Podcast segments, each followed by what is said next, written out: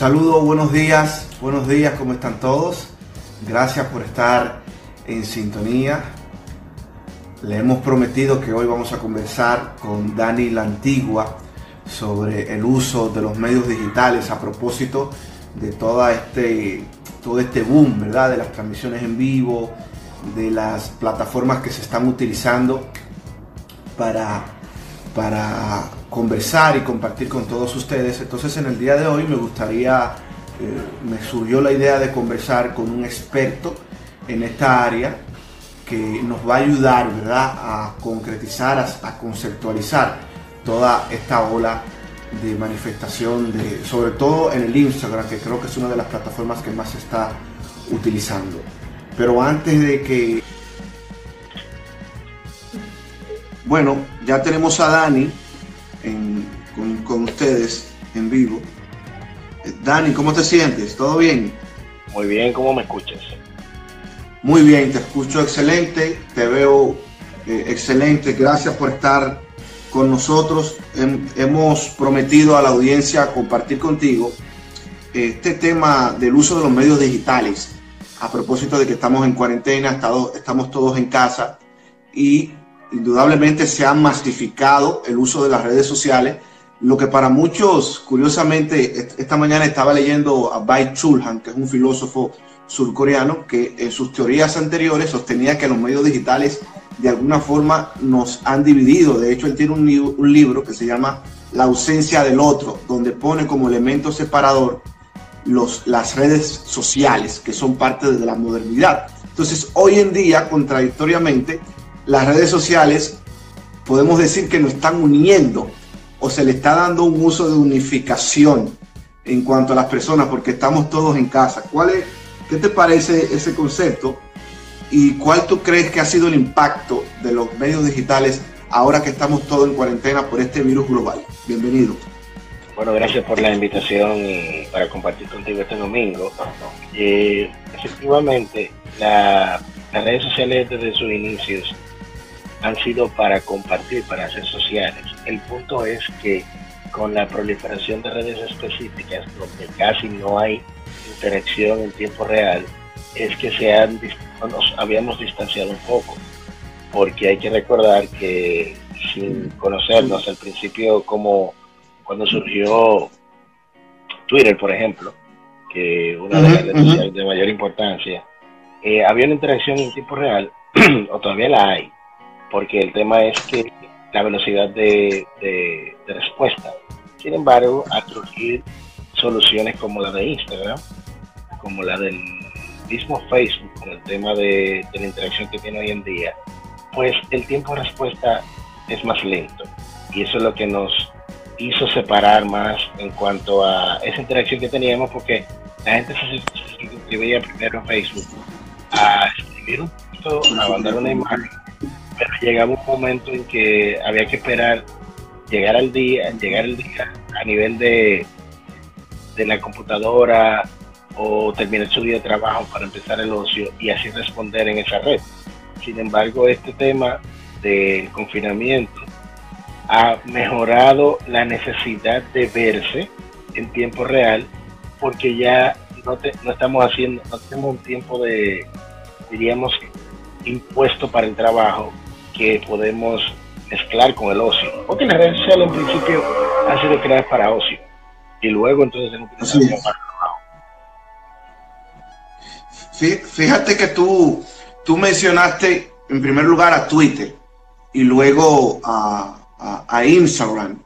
Y yo he notado, no sé si tú como experto has percibido lo mismo, que el gran flujo de personas sobre todo las transmisiones en vivo, se está dando en Instagram. Mira cómo lo estamos haciendo nosotros incluso en Instagram, porque Twitter tiene ciertas limitaciones a la hora, a la hora de comunicación en vivo, en transmisiones en vivo.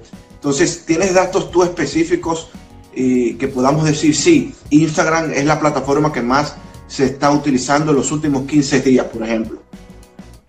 Bueno, eh, primero, la, la, más importante de las redes sociales es Facebook por razones de, cantidad de usuarios y, horas eh, utilizadas la aplicación.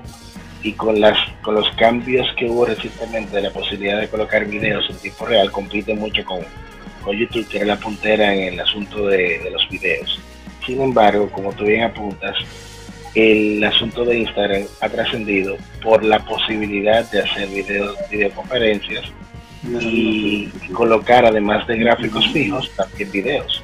Entonces de acuerdo a la tendencia la gente se va acostumbrando a algo porque otro lo está utilizando. Entonces no necesariamente tiene que ser que para responder una, necesidad. Hay muchos entendidos que dicen que eh, la imagen puede darte mucho más eh, realidad de lo que quieres expresar, más que el mismo texto, por razones de, espacio. Eh, yo siempre he sido más abanderado del texto. Me gusta el texto porque así no olvidamos cómo escribir no nos expresamos de una forma, no olvidamos el tema de la ortografía. Entonces yo soy más romántico en cuanto a eso. el asunto con la, con la gráfica es que se ha tergiversado en los últimos tiempos el uso correcto de, red social, porque hay gente que sube una gráfica, pero no acepta lo que la gente le comenta debajo de ella. Entonces, si tú no puedes aceptar lo que la gente piensa en ti, tú no puedes tener una red social y no puedes llamarlas red y social, porque de, eso se trata. En el caso de Instagram, por ejemplo, que es una de las más importantes en la actualidad de República Dominicana, la gente tiene la posibilidad de, la imagen, de transmitir en directo, pero también tiene un espacio para texto debajo. Entonces hay gente que no pone nada, simplemente pone la foto para que, para dejar abierto el pensamiento del crítico en base a eso. Sin embargo, a la hora de empezar a ver las críticas, se molestan. Entonces tú tienes que tener certeza de lo que vas a hacer con tu red social, porque no deja de ser tu red. Y luego entonces, a partir de ahí, eh, pues enrutar qué vas a hacer con ella.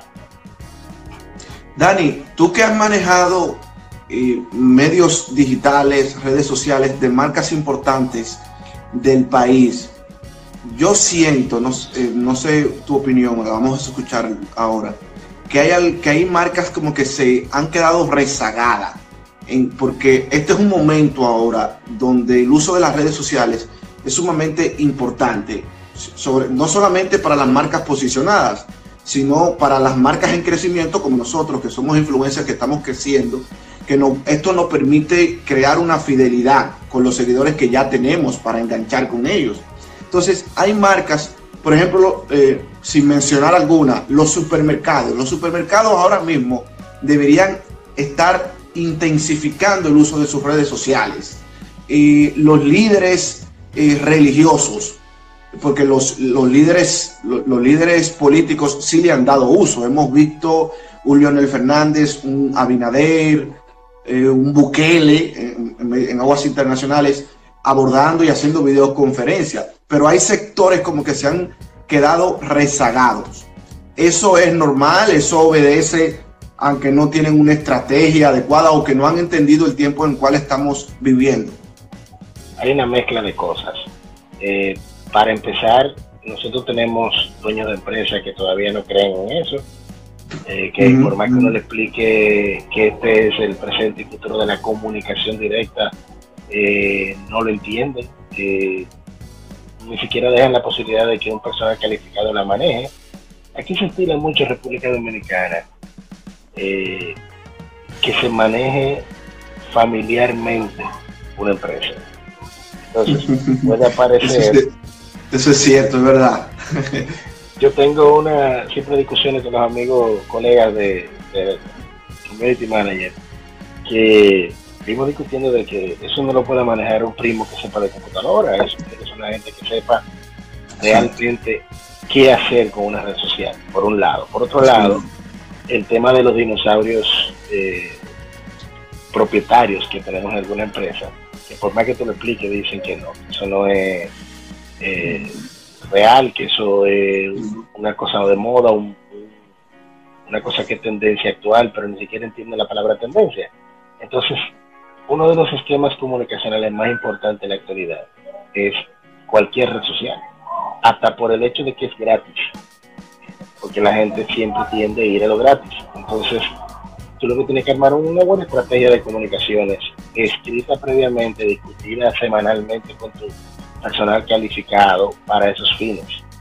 Tú hablaste de supermercados, pero aquí, por ejemplo, no es el, no es de, supermercados no es la debilidad. Los supermercados son los que mejor se manejan en su red social. Hay muchas cosas más allá del supermercado. Por ejemplo, el servicio al cliente dentro del supermercado.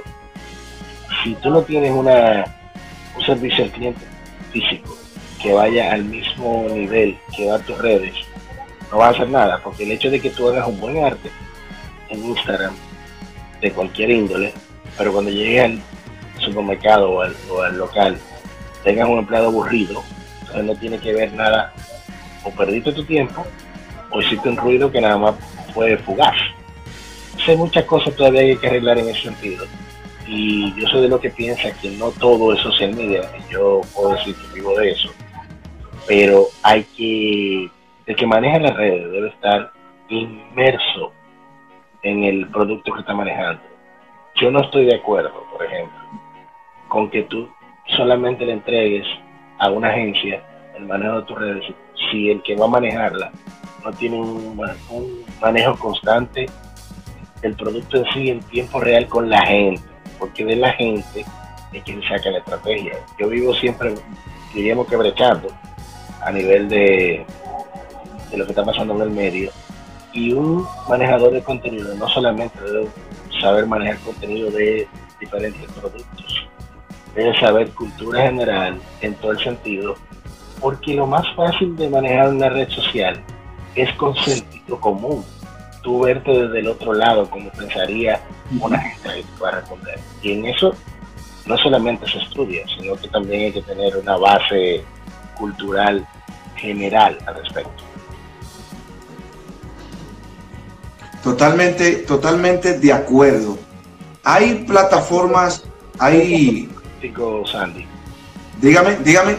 En el caso de lo político pasa mucho de que, dependiendo de quién sea, lee la respuesta o los comentarios que hay al respecto de su modus operandi en las redes. Entonces, o sea, hay como todo un esquema de producción anterior. Es, es posible, pero no solamente no solamente el esquema de producción, sino que también eh, si está bien manejada, el político o la persona debe leer lo que está pasando sobre él. Porque muchas veces le entregan la, cuenta a una persona que tiene una noción interesante de cómo manejar la, la, imagen. Sin embargo, ese político debe estar, o esa persona, no es es un artista, debe estar, debe conocer su público y eso se puede lograr tomándose un tiempito en el día o en la semana leyendo los comentarios que, hay respecto de él. Eso va a mejorar hasta su comportamiento eh, real.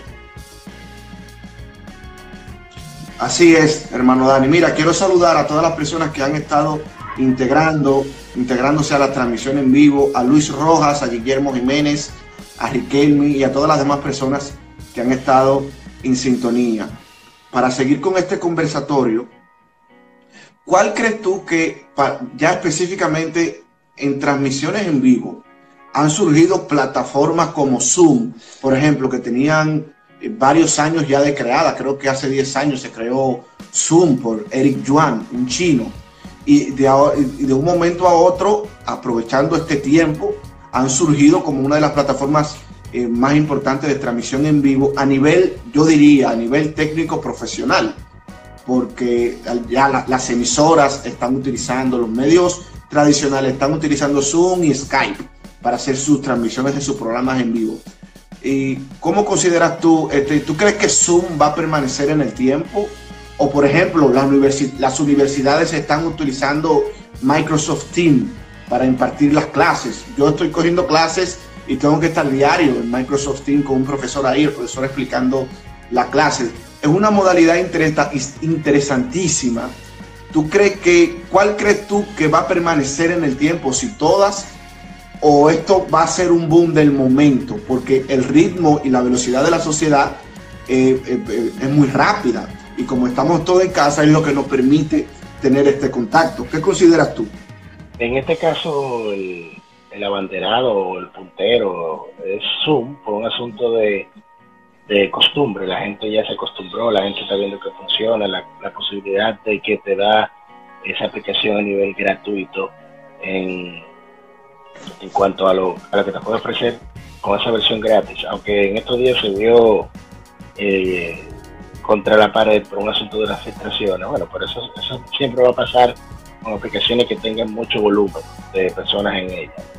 Sin embargo, hay muchísimas más. Hay una ahí que se llama Slack, que se usa comúnmente a nivel empresarial, que permite comunicaciones eh, seguras. Está también WebEx, que es una aplicación del, grupo de Cisco, la que mencionaste de Microsoft, Skype, siempre están ahí. El, el mismo Instagram tiene eh, conferencia, videoconferencia. Lo que pasa con Zoom es que te da una variedad de, de cosas eh, más bien en cuanto a, al volumen de personas. En una, en una comunicación gratis de 40 minutos, tú puedes tener hasta 100 personas. Es una locura de el momento. Entonces, funcionan todas las plataformas móviles y las plataformas eh, de computadores de escritorio o laptops. Entonces, eso te da una solución en el momento muy interesante. ¿Qué va a pasar con eso? Eh, en el caso educativo se tiene que replantear la, educación, porque tú puedes tener un esquema de educación que sea presencial y semipresencial de ahora en adelante. Por razones obvias, el, el asunto de, desplazarse hacia una universidad eh, toma tiempo en una sociedad actual donde hay cualquier cantidad de problemas para llegar y desplazarse. Pero la debilidad de eso es que no todo el mundo está conectado.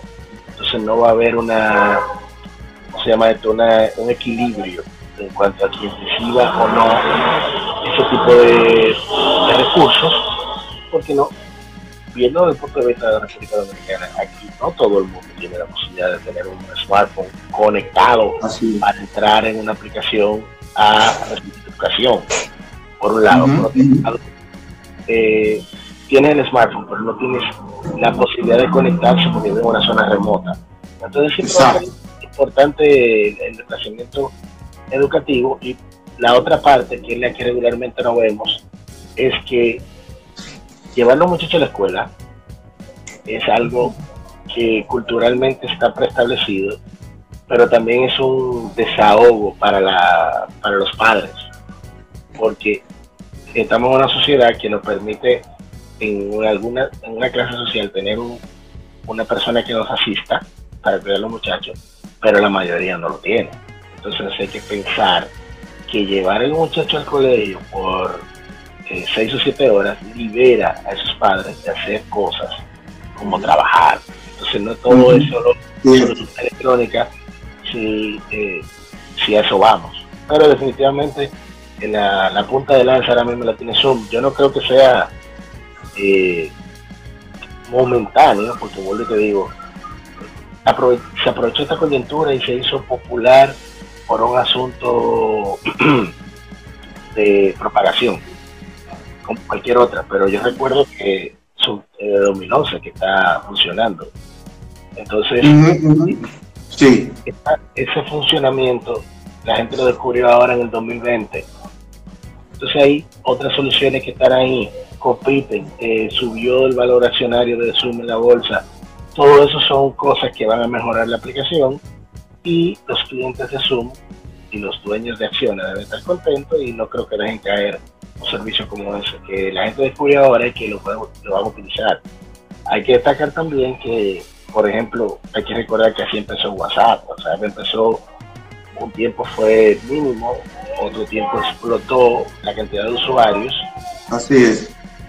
Y hoy en día es la aplicación número uno de mensajería. O sea que hay que ver, hay que darle tiempo al tiempo con respecto a eso.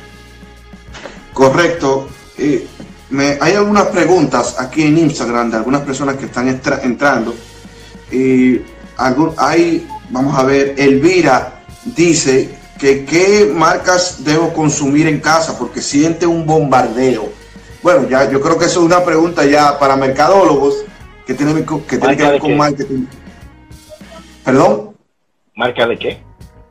O sea, ella dice como que hay un bombardeo de noticias falsas.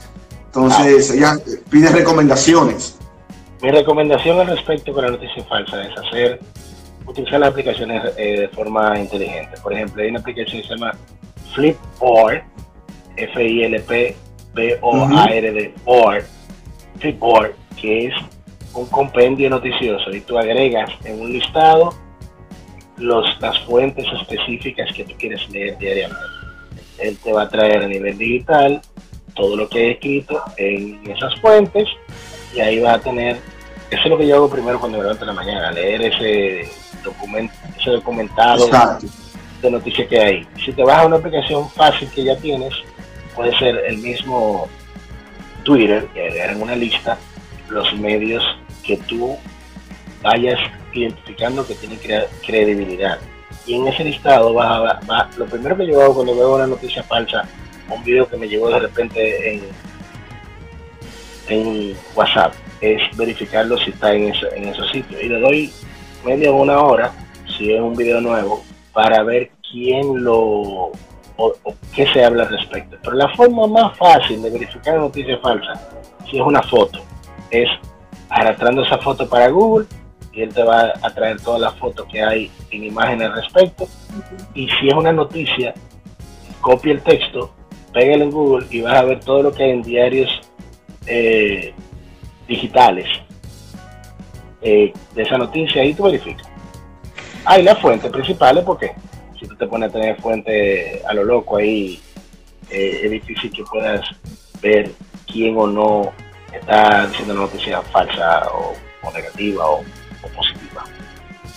Correcto. Dani, ¿qué consejos tú les das eh, a las personas y a las marcas también para que se puedan dar a conocer ahora eh, utilizando en uso de, estas herramientas?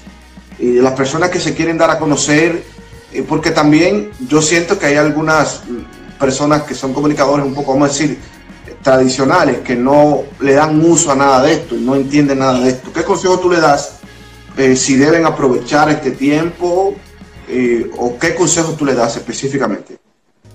Hay que meterse en todo. Si tú eres comunicador, tú no te puedes circunscribir a lo que tú haces. Yo soy un comunicador, vamos a llamarlo así, que soy un especialista, un experto, según dicen los, la gente en tecnología, pero yo no es que soy que el, genio, simplemente leer mucho, tratar de ser, eh, tener credibilidad, mantenerte en el tiempo con la credibilidad.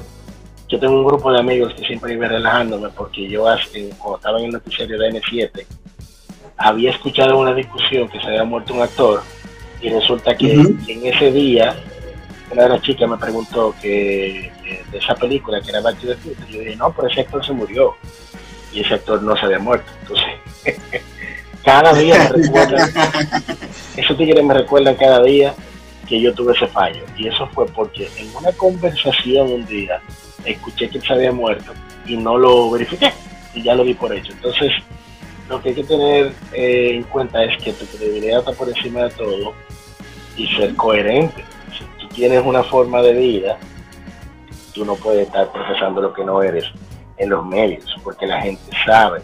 Estamos en un mundo comunicado donde te, investigan, te pueden decir, eh, tú puedes decir cualquier cosa y la gente va a verificarlo en otro lado. Y tú, si te mantienes diciendo ese tipo de cosas, va a llegar un momento que tú vas a salir de plano. Yo creo que lo principal es estar inmerso en todo lo que tiene que ver con con todo, las noticias. Yo me mantengo al margen de la política, pero no dejo de hablar de eso, porque eh, yo no lo hago. Pero cuando se, trata de, conocer un candidato o cualquier político, yo sé quién es, por lo menos. Hay gente que no le gusta nada de eso y no lo hace. que dice que yo siento, no sé, no sé tu opinión, yo siento que medios que estaban porque están posicionados, programas, no voy a mencionar nombres, han bajado su categoría ahora, porque como es una de sus deficiencias, la complementación con las redes sociales, ahora mismo lo que, lo que tienen la primacía son los influencers en Instagram, en las demás redes sociales, que están haciendo uso de esto, no antes de esta situación. Entonces, ahora los medios tradicionales, ahora es que están como iniciando, y yo siento como que han bajado a segundo lugar, se ha, se ha destacado esa deficiencia de complementarse con las redes sociales, las transmisiones en vivo, etcétera. Lo, lo, más importante de los medios tradicionales es que no se pueden medir con la certeza que se miden las comunicaciones digitales. Entonces tú puedes tener un programa de radio que tenga mucho tiempo en el medio transmitiéndose y puedes tener un programa de radio que esté reciente en un pueblito del país, pero que tenga más audiencia, porque se impide.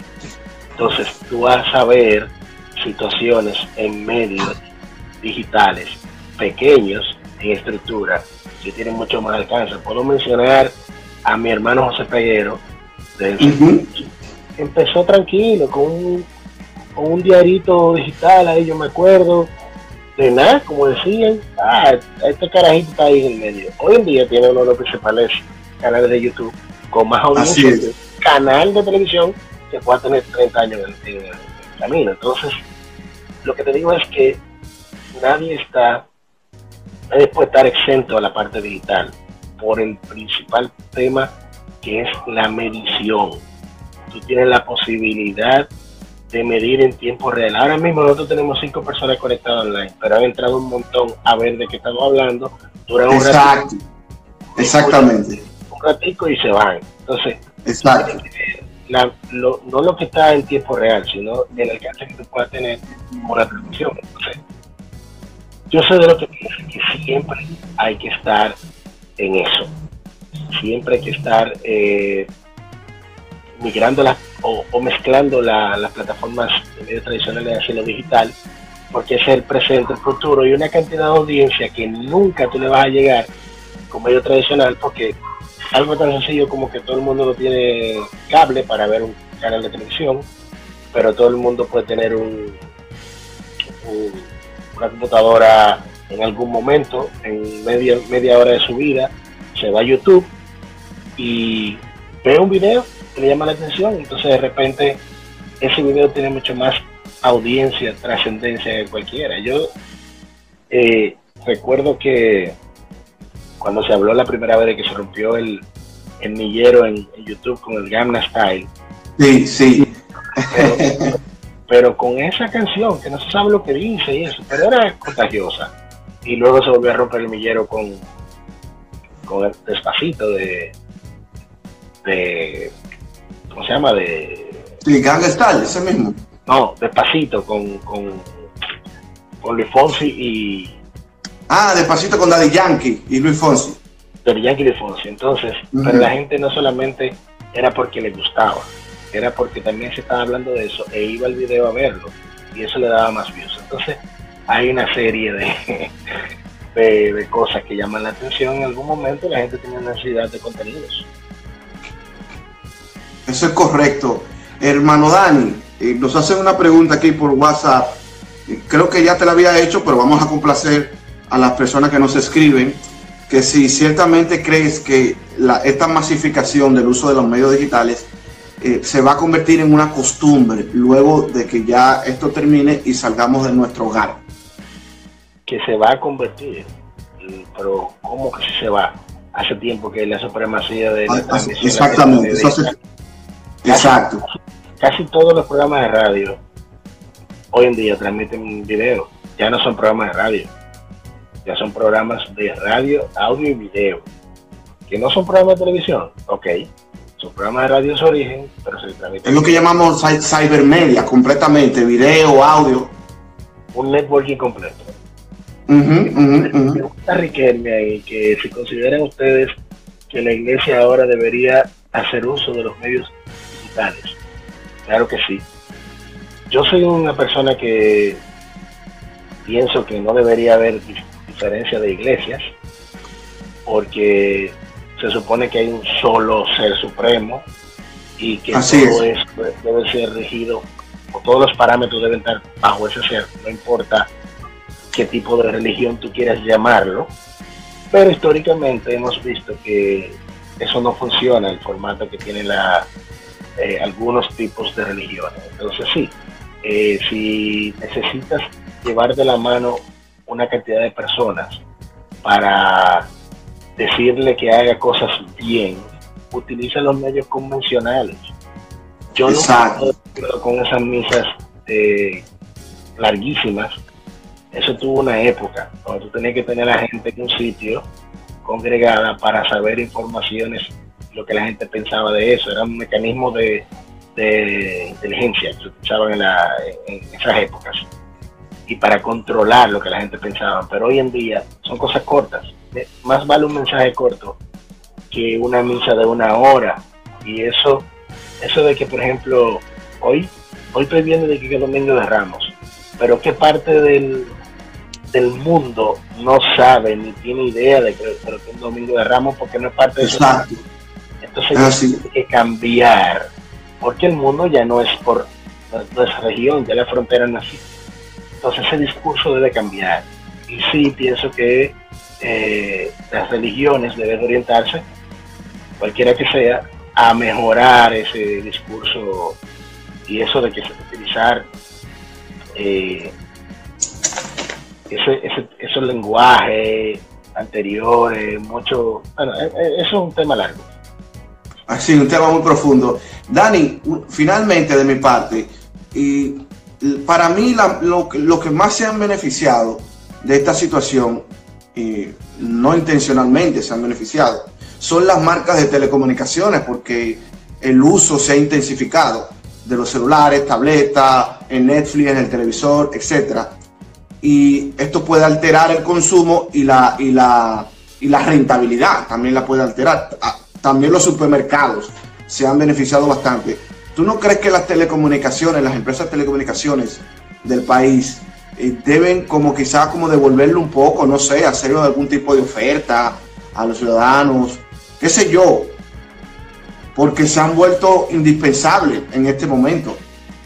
Eso es un mito, eso es un mito, porque claro, usted hace como hizo Facebook, por ejemplo, cuando una red social, como ya lo ha hecho todo a nivel de red social, ahora está inmerso en proyectos de solucionar salud y está inmerso en proyectos de dotar de internet a la gente gratis, uh una vez en su plataforma. Entonces, así mismo como esas, esas empresas cotizan en bolsa, las empresas de telecomunicaciones ameritan desplegar tecnología, instaurar productos, ponerte una antena para que tenga señal, cable cablear el país entero con fibra óptica para que mejore y eso dinero. Entonces, ¿cómo lo van a recuperar si eso es un negocio? Eso es verdad, es cierto. Lo que fue que como en otros países del mundo, el gobierno participara de eso para que pudieran bajar los costos. Entonces ahí sí, estamos hablando de que en China se navegan a hipervelocidades que no son conocidas a nivel de, de, este lado del mundo, pero tienen un network propio. Rusia por igual. Entonces, ¿qué pasa? Los Estados Unidos, que es nuestro socio comercial directo, no lo ve así, lo ve como negocio. El uh de las empresas que manejan a las personas en este momento son norteamericanas. El 100%. En algún momento tiene que hacer negocio con una empresa norteamericana. Si vas a comprar un dispositivo chino como cualquier marca que exista o coreano como Huawei, como Samsung, debes pensar que un sistema operativo dentro